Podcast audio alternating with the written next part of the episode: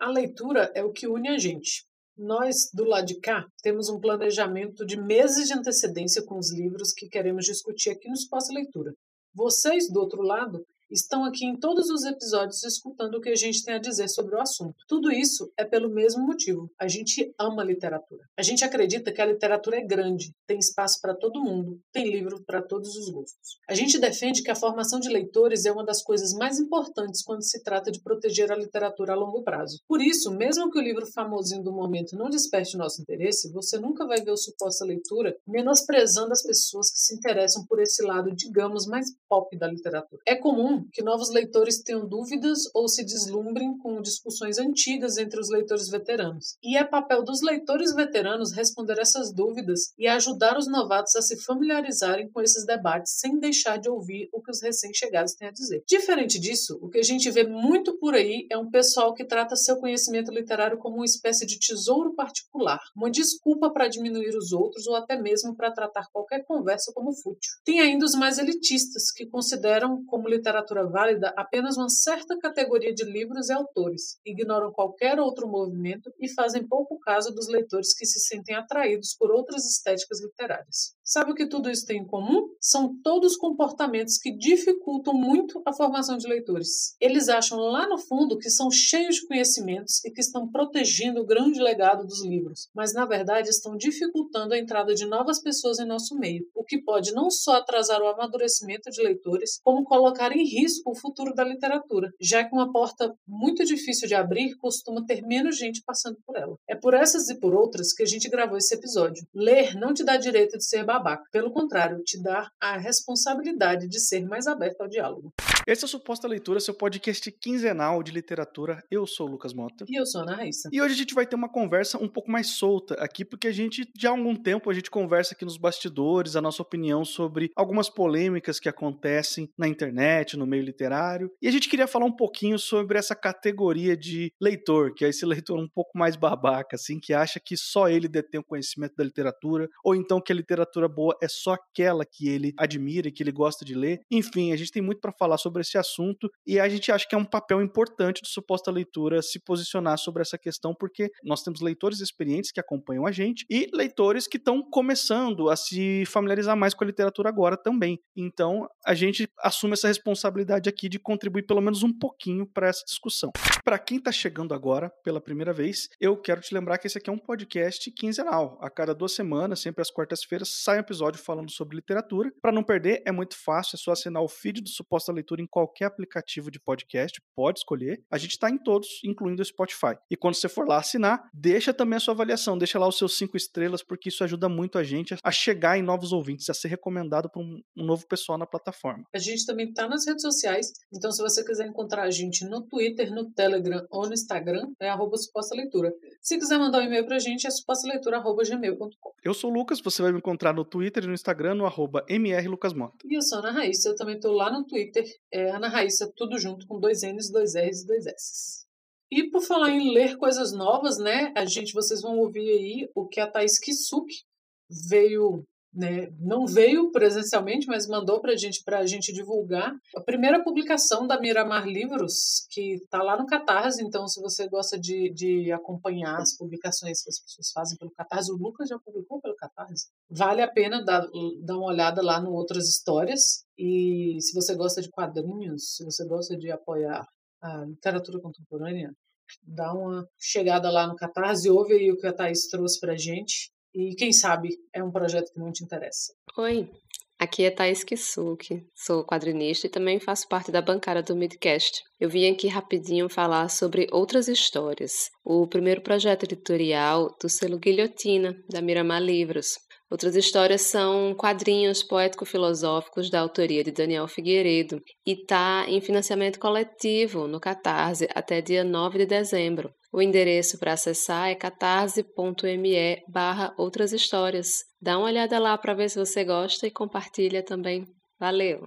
Eu lembro muito, muito nitidamente, não, não foi quando eu comecei a ler, mas foi quando eu comecei a ler com um pouco mais de atenção e intenção, se é que a gente pode dizer assim, né? Que eu comecei a prestar mais atenção nas coisas que eu li, a literatura deixou de ser apenas um momento de entretenimento para mim. Antes disso, eu só pensava num livro como um entretenimento como outro qualquer. Não que isso seja demérito, não é, de forma alguma, mas existiu um momento na minha vida de leitor que eu comecei a ter uma intenção diferente com a minha leitura. Eu comecei a prestar atenção em coisas que eu não prestava, comecei a, a me sentir mais atraído pelo subtexto do que pela grande aventura e pela grande trama.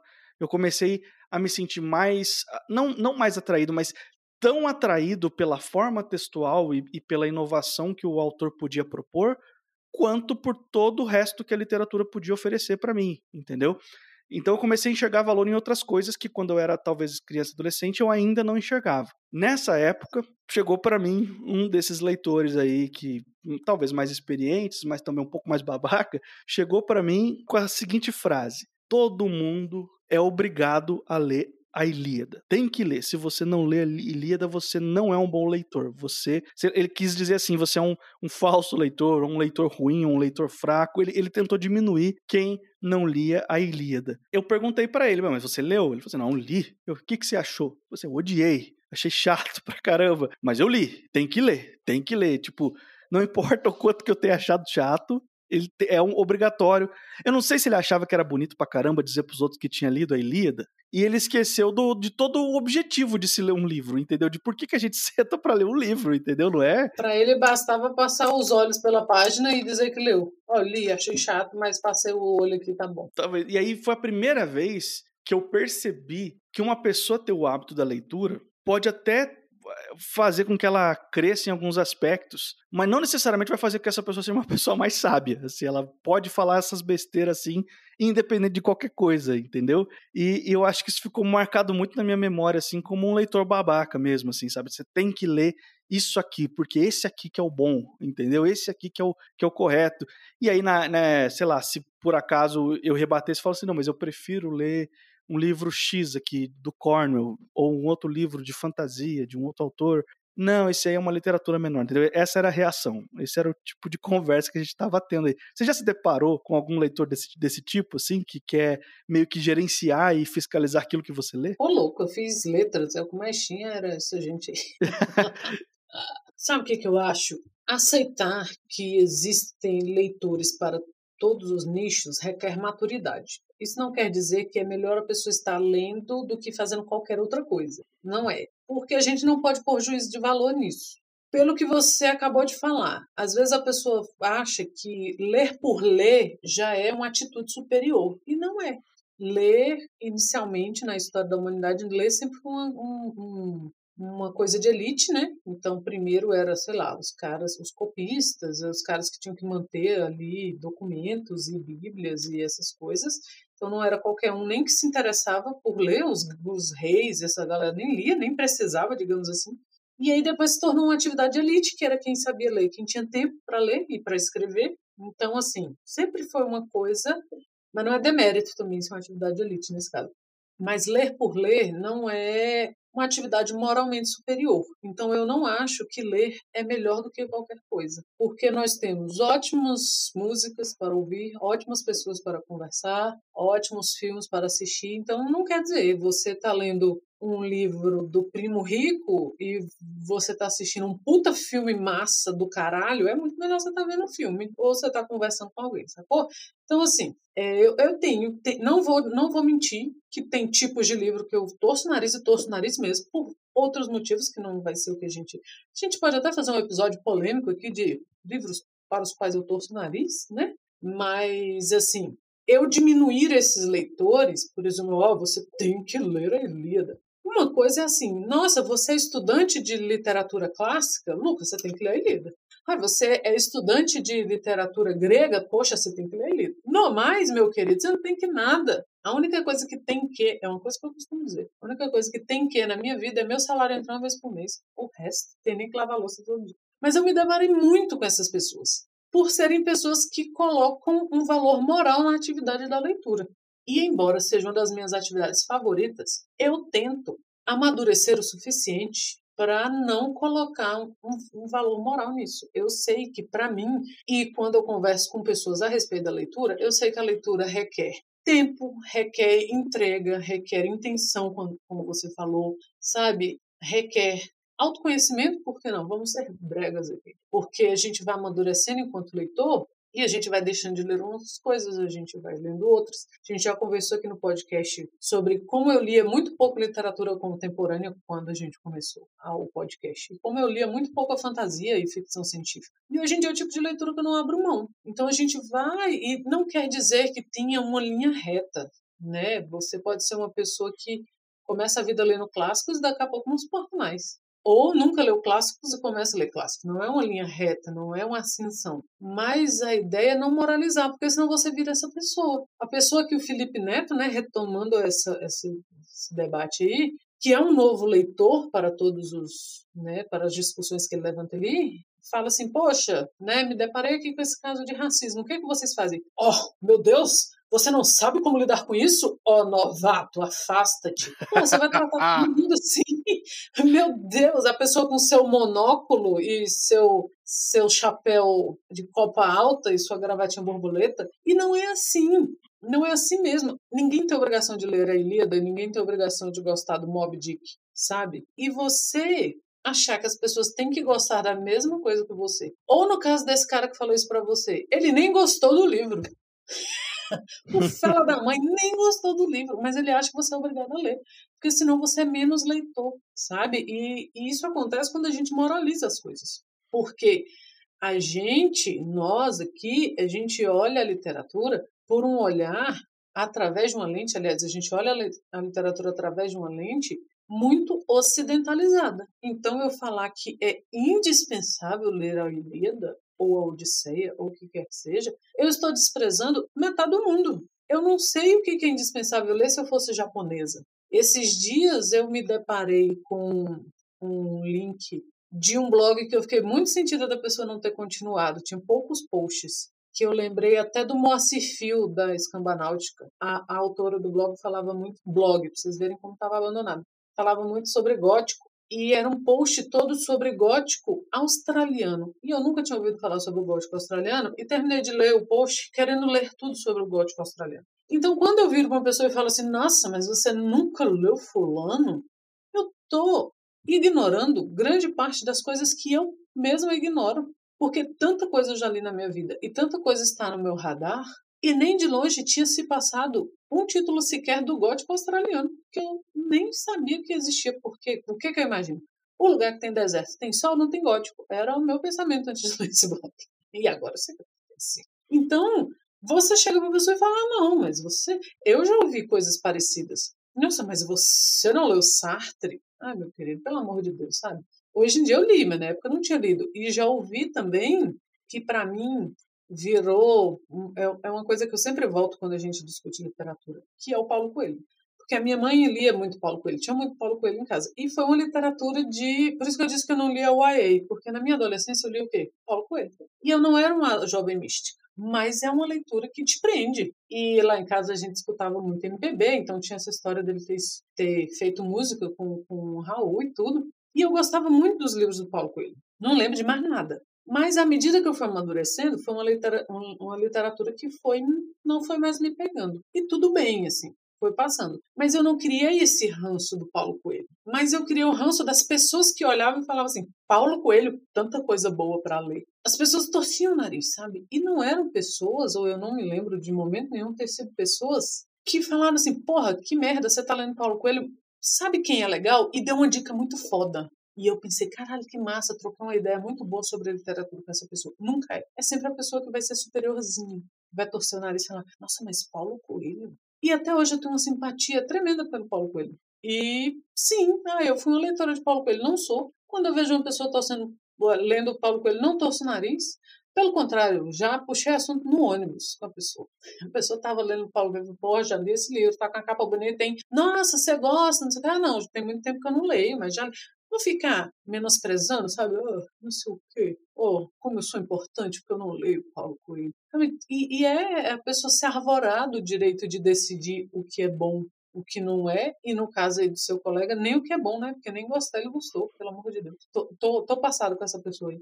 Tem um, um vídeo, ele é o Carl Sagan num trecho daquela série antiga Cosmos que ele tinha. Que ele vai lá na biblioteca de Nova York, um negócio gigantesco, assim, aquela coisa quase que sobrenatural, mar de livro. Ele fala: ó, se você ler um livro por dia, de hoje até o final da sua vida, você vai conseguir ler uma prateleira dessa daqui, dessa biblioteca. Entendeu? Então, assim, isso, por um lado, é desesperador, por outro lado, é libertador. Porque assim você não vai conseguir ler tudo. Você não vai conseguir ler tudo, ponto. Não, não existe tempo de vida o suficiente na raça humana para se ler tudo que já foi publicado por aí. Entendeu? é, é, legal você entender que, ok, tudo certo, eu não vou ler tudo, não vou conseguir ler tudo, então eu vou escolher, você vai ter que tomar decisão. O que, que te interessa? É o que é, é mais pop que está saindo agora, que está sendo adaptado para o cinema? Beleza, tem opções para você. É o que é mais clássico, aquilo, aquela literatura que o pessoal chama de cânone da literatura, né? Os grandes nomes, os grandes escritores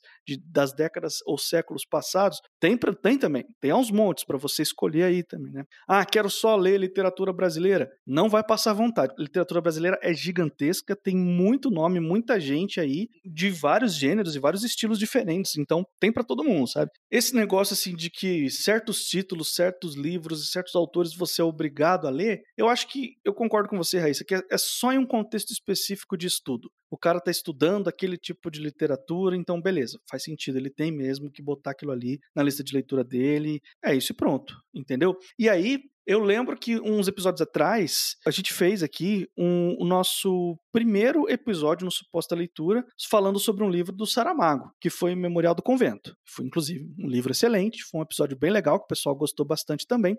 E na época, quando eu estava prestes a gravar esse episódio, eu fui lá na, nas minhas redes sociais e postei. Acabei de ler pela primeira vez José Saramago e adorei, assim, não, não sei como que eu... Sabe quando você descobre um autor novo e você fala, como é que eu nunca li isso antes? Isso é tão bom, isso aqui fala tanto comigo que eu deveria ter chegado antes desse negócio, né? Eu postei nesse sentido e eu recebi uma, uma resposta toda simpática do, do Fábio Fernandes, olha, outro, outro escritor que a gente já falou aqui. Ele, ele foi super simpático na resposta dele lá, ele falou assim: sempre é tempo.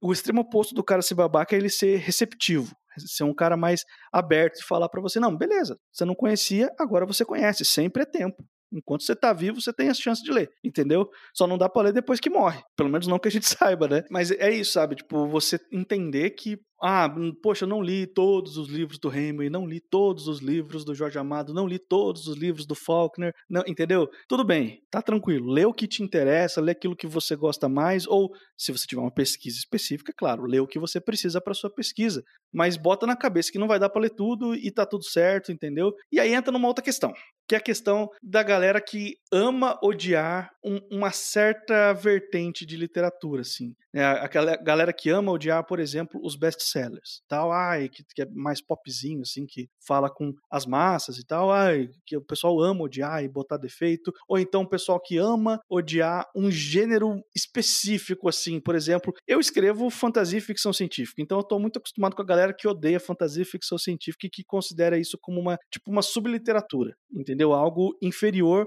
ao que se é produzido na literatura. Isso é uma besteira sem tamanho. Assim, a literatura ela ocorre como todas as formas de arte, de expressão, assim, ela ocorre em vários formatos. tem muita experimentação, tem todo tipo de, de livro para você ler e tal, e, e é, é meio sem sentido você tratar uma coisa como maior que a outra, muito embora eu reconheço que na prática tem mesmo uma diferenciação. Assim, se você for olhar, por exemplo, para os prêmios literários mais importantes não só do Brasil, do mundo. Tem um tipo de literatura que aparece com mais frequência do que outros. Tem alguns gêneros que são sumariamente ignorados. E não é porque falta quem escreva bem dentro desses gêneros. Não é isso. É porque realmente uma certa parcela dessa, é, dessa galera mais assim tradicional da literatura considera como literatura um tipo de, de livro.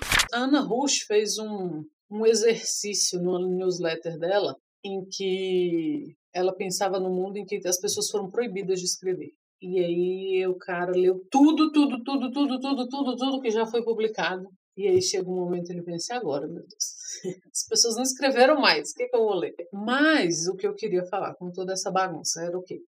A gente não vai ler tudo, não tem tempo hábil, não tem nem tempo de vida e nem tempo útil, assim. Porra, a gente trabalha pra caralho. É, tem outras coisas pra fazer. Ler demanda, é uma demanda, assim. É muito fácil você sentar na frente da TV. Às vezes você quer ver um, sabe, assistir um Big Mouth ali, você quer assistir uma série, você quer ouvir uma música, ouvir um podcast ficar olhando pro teto. Ou você, nossa, não consigo ficar sentado, eu vou, sabe, ouvir uma música, ouvir um podcast enquanto eu faxino a casa aqui e tal ler, ele é uma atividade que te pede outras coisas. Te pede tempo, te pede silêncio, te pede atenção, te pede. que é uma demanda.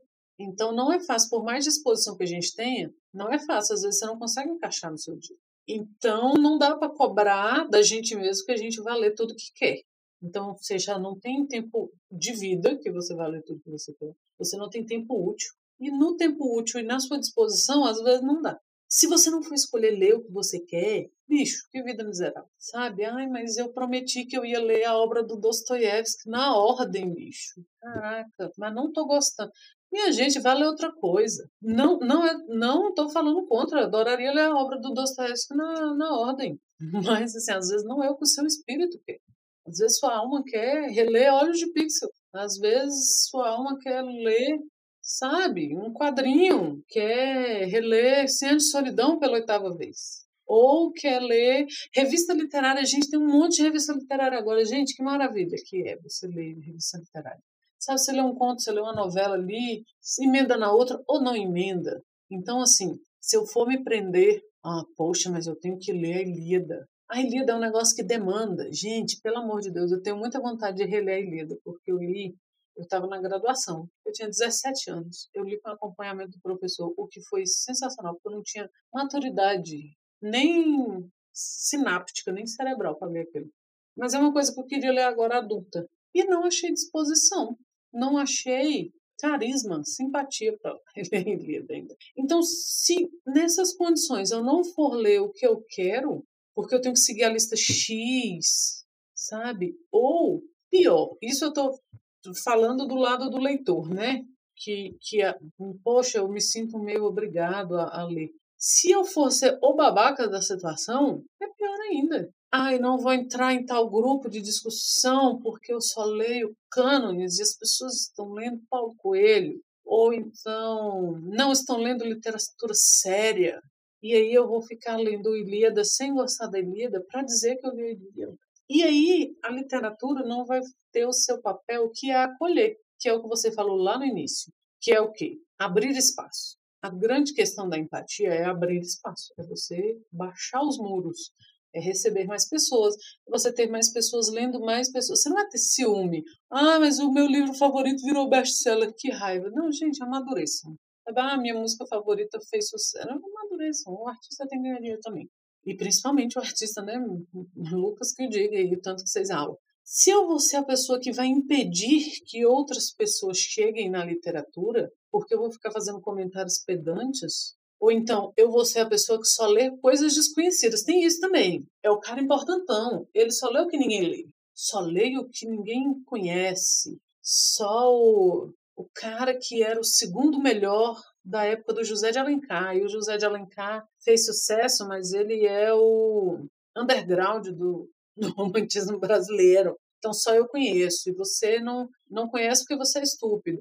E aí você vai ser esse cara. E tem, cara, é impressionante. Sabe? Ou eu vou ser a mina do. Não é que eu não leia literatura brasileira, mas não tem nada que me chame a atenção na literatura brasileira. Não tem nada que me agrade. O problema não é meu. Uhum. Vocês reconhecem essa fala. É, sabe? A literatura brasileira é que não é boa, não sou eu. Sou uma ótima leitura. A literatura brasileira é que não me alcança. Qual que é o objetivo de você ler coisas que ninguém lê para conversar com pessoas que você acha que não te entendem, que não vão te entender, que não vão te que você está acima, você está pairando ali na a, a velha torre de mármore, né, do Poxa, mas Olavo Bilac era um ótimo poeta. Tudo bem, bicho, tudo bem. Vai achar um Olavo Bilac um ótimo poeta. Mas daí, assim, a literatura não morreu naquilo. E a literatura não morreu no cânone. É o cara que fala que a música morreu na década de 70, sabe? Tem isso também. É, é o equivalente. Ah, mas o José de Alencar. Porra, eu posso achar um porre. Eu tenho, que ter, eu tenho que ter o direito de achar José de Alencar um porre. sabe? Onde estaria eu se eu não tivesse o meu direito de achar que a sociedade é um saco? E, assim, estou falando do fundo do meu coração que é. Então, eu não posso ser a pessoa que vai transformar a literatura num clube das coisas finíssimas, que você só entra se você souber falas da Jane Austen de cor e nas, em traduções específicas, senão você não está lendo direito. Ah, se você não gosta de fulano, você não está lendo direito. Isso é um negócio que, que me preocupa muito, assim. Eu, eu tô sempre pensando e prestando atenção nesse negócio da formação de leitores. Como que a gente vai trazer mais pessoas para a literatura? Porque eu acho que para a maioria das pessoas, em algum lugar tem um livro que ela vai gostar, entendeu? Eu acho que para a maioria esmagadora das pessoas, em algum lugar alguém já escreveu o livro da vida dela para a maioria das pessoas. Porque a literatura é vasta demais, teve experimentação demais, de tudo que você puder imaginar, entendeu? Se, se um dia você achou um filme que você gostou, é certeza que você vai achar um livro que você vai gostar também. Porque tem muito mais livro do que filme. Teve muito mais experimentação na literatura do que no cinema. E olha aí o cinema como é que tá, tem, tá cheio de, de experimentação divertente também, pô. Tem, tem filme blockbuster é, de super-herói da Marvel? Tem, mas tem também os, os, os negócios mais curtos, mais lado B, para quem gosta de um cinema mais mais o pessoal gosta de chamar de cinema autoral, né? Quando o diretor tem mais liberdade de colocar ali a sua assinatura na, na hora de fazer o filme. Na literatura é a mesma coisa, cara. Tem best-seller, mas tem os, os livros que são mais experimentais também, que tem uma visão um pouco diferente, mais focado na visão artística de um determinado autor do que num, num nicho de mercado, entendeu? Então tem para todo mundo. O, o, desafio é a gente descobrir como que a gente vai atrair as pessoas para a literatura. E esse comportamento babaca, ele, ele não atrai, ele afasta. Ele faz a porta ser mais estreita, entendeu? Para as pessoas entrarem nesse universo literário aí. E, e isso é complicado demais. Isso é complicado demais porque me parece, a longo prazo, um tiro no pé. O cara que ama literatura, que quer que a literatura continue existindo, sendo lida e sendo discutida, porém, ele mesmo acaba sendo um obstáculo para novos leitores. O, o, novo leitor chega diante dele e já fica de saco cheio, já, já se sente meio desincentivado, assim, desencorajado a seguir adiante. E isso é um problema. Então, eu, eu acredito que todo leitor um pouco mais experiente tem uma responsabilidade, ainda que mínima, ainda que pequenininha, assim, de facilitar a entrada de novos leitores. Então você pode não saber como fazer, você pode não ser a pessoa mais didática do mundo, enfim, tudo bem. Mas disso daí, para você ser um babaca dizendo para os outros que tem que ler Ilíada, senão eles não servem, entendeu? É um salto gigantesco, sabe? Tem jeitos e métodos que a gente pode discutir de qual é a melhor forma de trazer as pessoas. E, e, a, e a formação de leitores, ela é essencial para que literatura continue sendo feita. Porque se a gente forma menos leitores,